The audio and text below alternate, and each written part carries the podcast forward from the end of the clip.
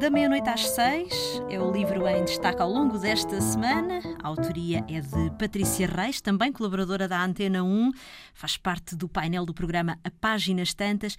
Patrícia, disseste numa das nossas conversas anteriores eh, que, hum, que Susana ocupava um lugar especial no teu, no teu, na tua galeria de, de personagens. Porquê?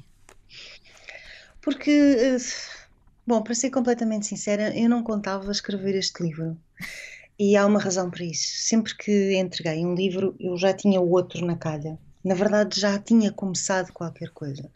Quando entreguei este, não tinha, não tinha nada. Não, não, não, este anterior, As Crianças Invisíveis, eu não tinha nada, não tinha ideia de coisa nenhuma e pensei sinceramente que depois das Crianças Invisíveis uh, não iria escrever, que a coisa tinha secado de alguma forma, eu tinha concluído um ciclo à volta de, da adolescência e da infância.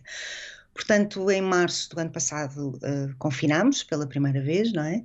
E em abril surge-me uh, a Susana. E de alguma forma a Susana ajudou-me a viver o confinamento, porque eu fiquei ocupada com a sua vida. Uh, e, como dizia a Agostina Bessa Luís, escrever é também uma forma de aligeirar o medo, não é? Uh, e eu acho que ela contribuiu muito para me aliviar o meu, para me aligeirar o meu porque numa primeira, num primeiro confinamento, como estarás certamente recordada, as perguntas eram muitas. Não é que as perguntas hoje também não sejam muitas, são, mas já sabemos um bocadinho já mais do que Já nos acomodámos um bocadinho, não é? Esta situação, já, já lidamos um bocadinho melhor com ela, não é? Já não é tão, tão cheia de incerteza. E tão inesperada, não é? Exato. Exato. Hoje em dia tu já sabes, ok, os números vão subir, agora confinámos mesmo, fizemos mais as neiras, tivemos mais contacto, temos. Bom, eh, já, já tens outra informação. E naquela altura eu não tinha nada e a personagem tinha tudo, porque a personagem vive no futuro, não é? Vive em 2022. Exato. Portanto, ela sabia mais coisas sobre isto do que eu. Portanto, ajudou-me de alguma forma, por isso é que tenho este carinho especial por ela. Acho. Como é que ela apareceu? Na, na, tua, na tua mente, Patrícia? O Zé Eduardo Agualusa diz que sonha as personagens.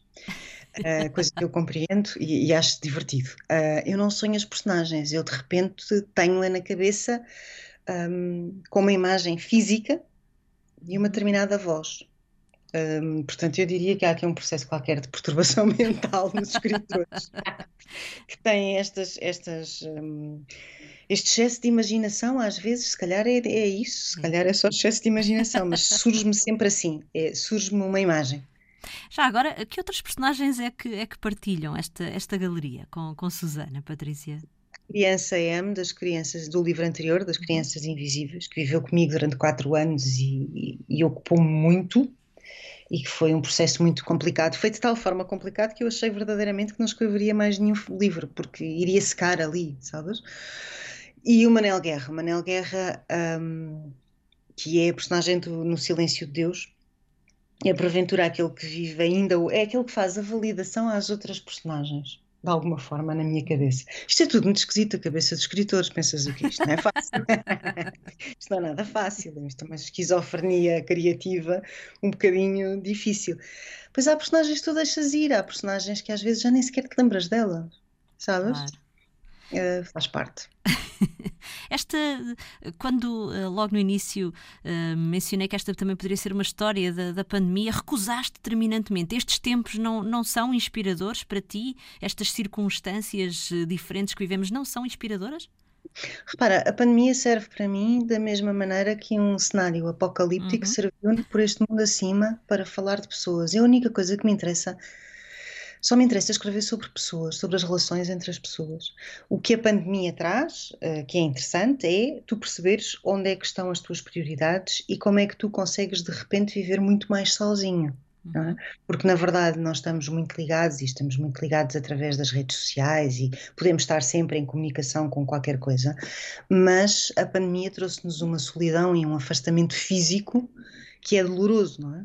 E de facto este livro, também A Noite às Seis, não é sobre a pandemia, é sobre as pessoas e a sua reconstituição uh, a, partir, uh, a partir de uma procura de identidade que, que tem por base um desgosto, sim, uhum. mas não é um livro não é um livro sem esperança. Da meia-noite às seis, de Patrícia Reis, a edição é da Dom Quixote. Boas leituras.